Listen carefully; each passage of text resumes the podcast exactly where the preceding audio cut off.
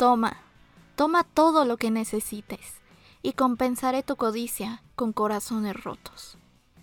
Venderé, venderé tus recuerdos por 15 libras al año, pero solo los buenos días. Di que te volverá loco y que está doblando la verdad. Tú tienes la culpa de toda la vida que perderás. Y miras este espacio, pero yo voy a llegar hasta el final y serás mi esclavo hasta la tumba. Yo soy el sacerdote al que Dios nunca pagó. Traducción de la canción The Small Print de Muse. Esto es Nom de Plum, el podcast.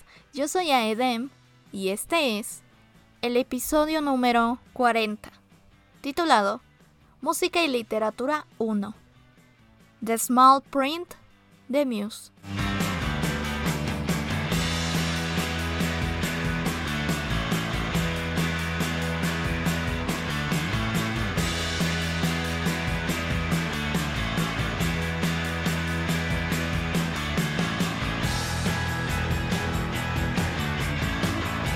Bueno, el episodio de hoy creo que recuerda muchas de las cosas que ya les he platicado anteriormente. Y es esta idea de que el arte tiende a llamar al arte. ¿A qué me refiero con esto? Los artistas, y me atrevo a incluirme, sentimos las cosas de maneras diferentes. Por lo tanto, algo que puede ser muy superficial para otras personas, para nosotros puede ser íntimamente trascendente, a un nivel que solo se puede explicar haciendo otro tipo de arte.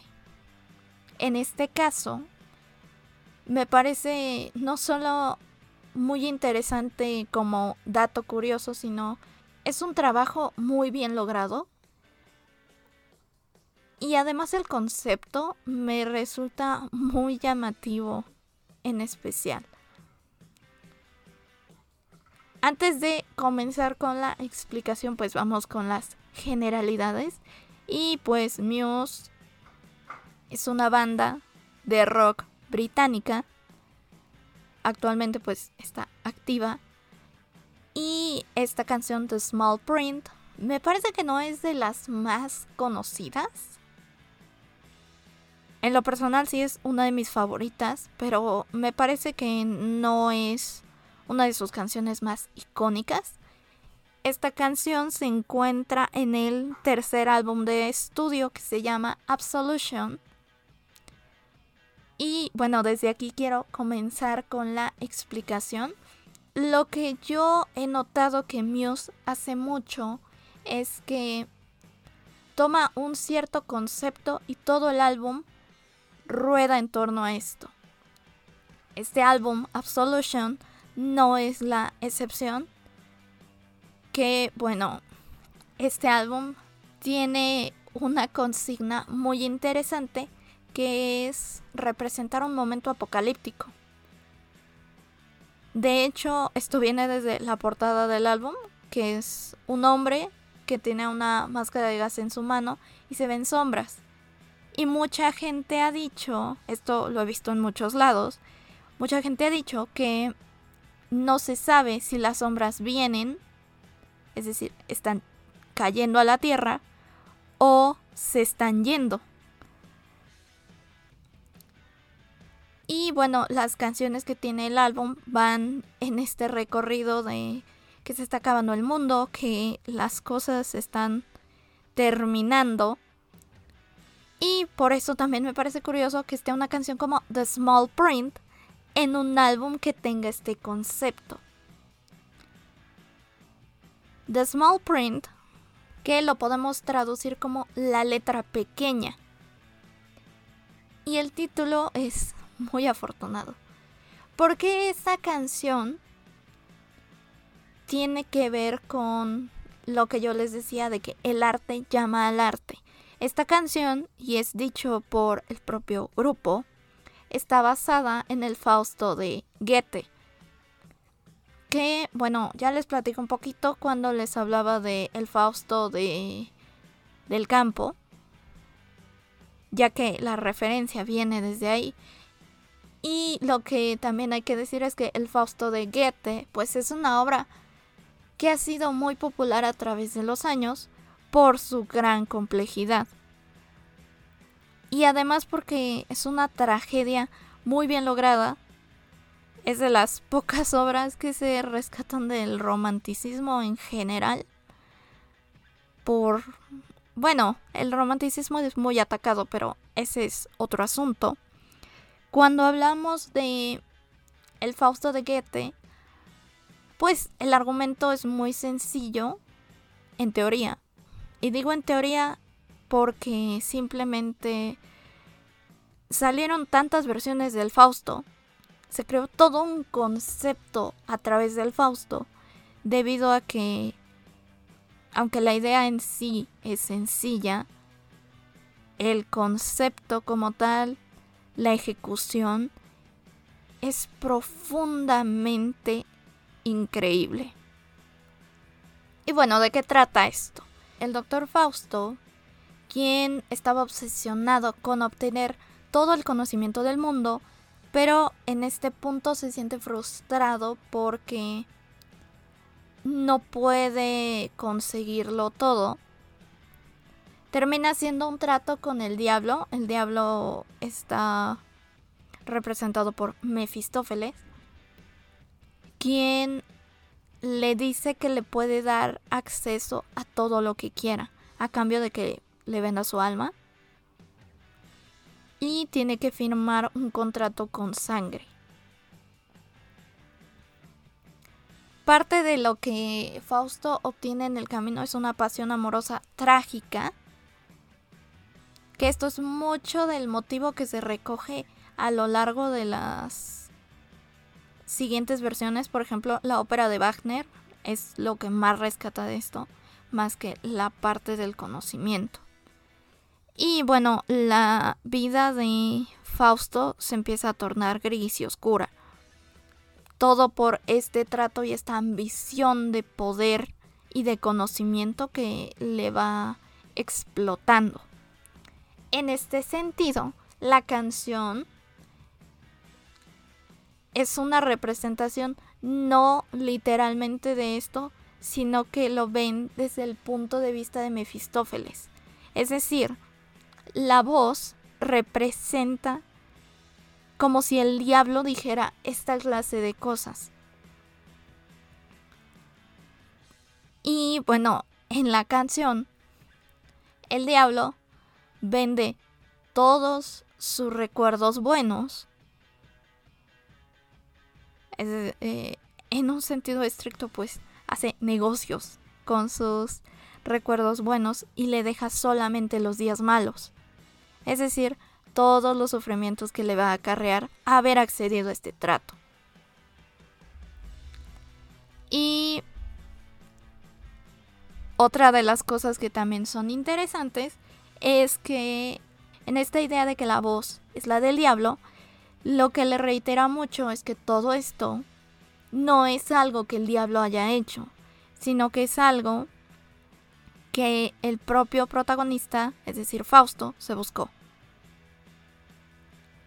Porque además, Fausto, al haber accedido a este trato, que es lo que puede representar las letras pequeñas, iba a ser su esclavo por el resto de la eternidad.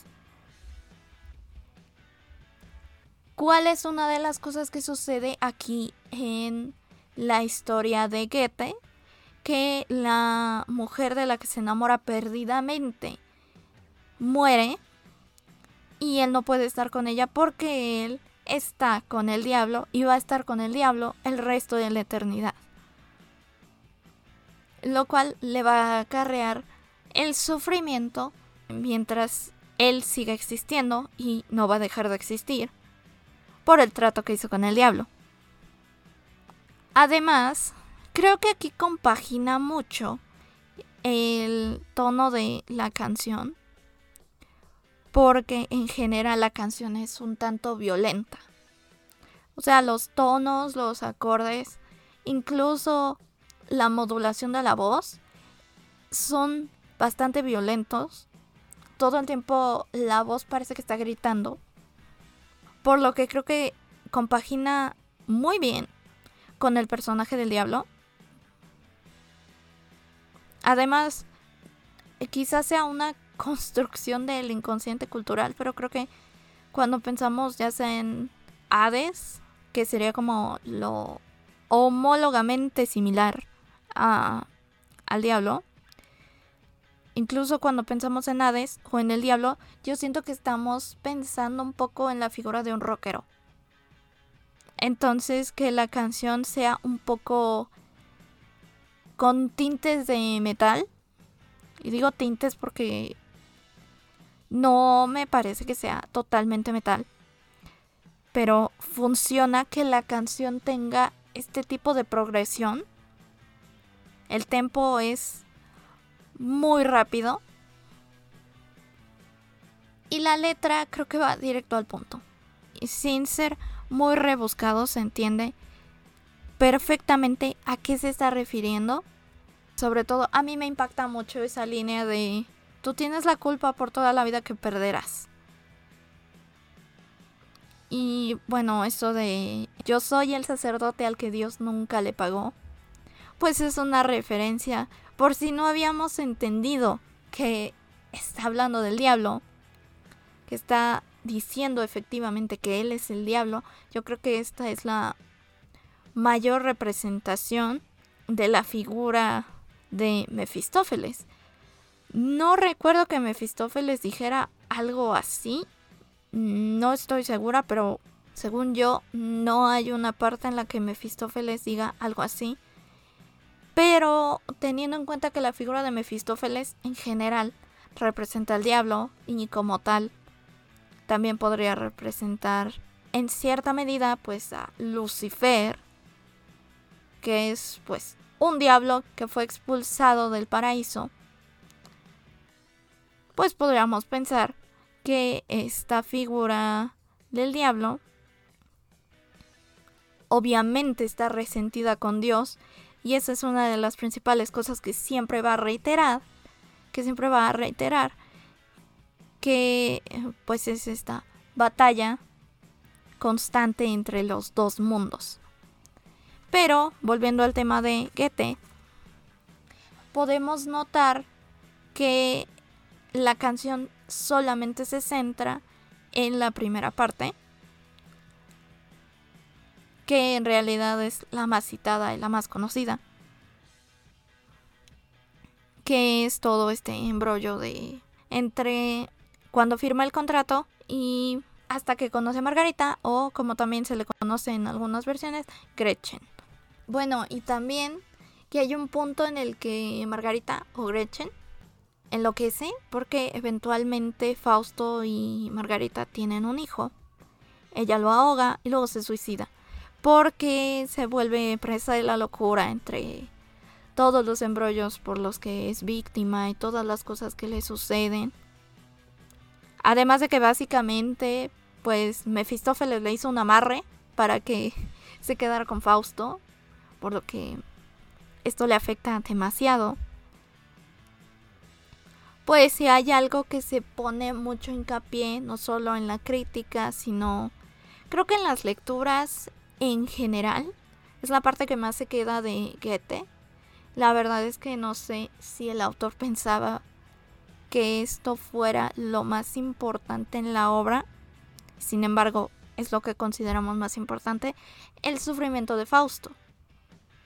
Cómo comienza a ser muchísimo más mártir conforme va avanzando la historia. Él en un principio parece que lo tiene todo.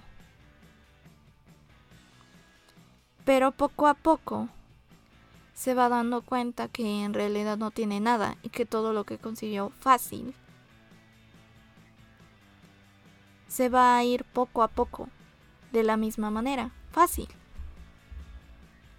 Y sobre todo porque el personaje eh, y sobre todo porque el personaje de Fausto pues tiene un nombre elocuente que tiene mucho que ver tanto con el término pues faustosidad como ostentosidad, que en este caso Fausto es un personaje muy particular porque no ostenta lo que normalmente se haría, que sería el poder o el dinero, sino el conocimiento y el amor.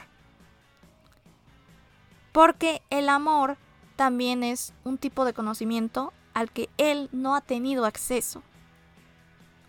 Y sin embargo, entrar a este conocimiento, poder entender y entrar a este tipo de experiencias, le van a costar toda la felicidad que pudo haber tenido en su vida. Y esta felicidad solo se la va a quedar Mefistófeles, tal como nos dice la canción. Y venderé tus memorias por 15 libras al año. Pero puedes quedarte los días malos. Y efectivamente, lo único que le queda a Fausto al terminar su historia son los días malos. Además me parece muy importante decir que lo que rescata la canción es esta perfecta ambivalencia, si se me permite llamarlo así, de que las cosas buenas que consiguió Fausto son obra del diablo, pero que además las cosas malas son obra del diablo.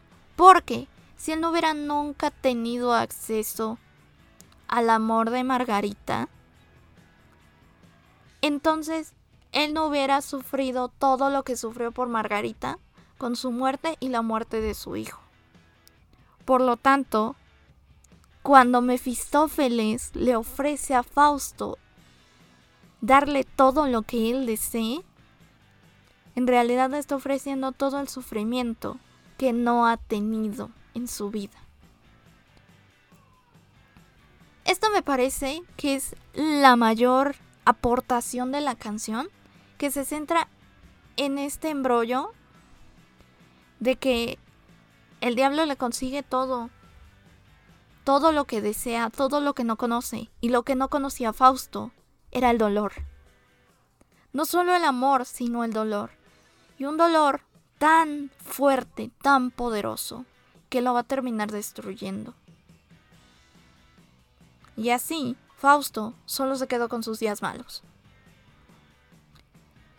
Y es lo único que le va a quedar de recuerdo, no solamente de lo que tuvo en su vida anterior, sino los días malos van a ser lo único que le queden en la eternidad, porque sus días malos también son los recuerdos con Margarita, que era lo único que él codiciaba más que el propio conocimiento.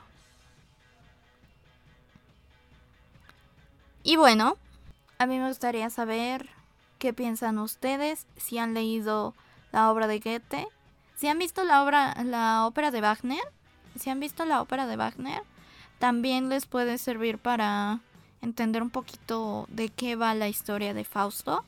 Digo, de todas maneras, yo ya les expliqué un poco. La ópera de Wagner también es toda una experiencia. A mí me gusta mucho en lo personal.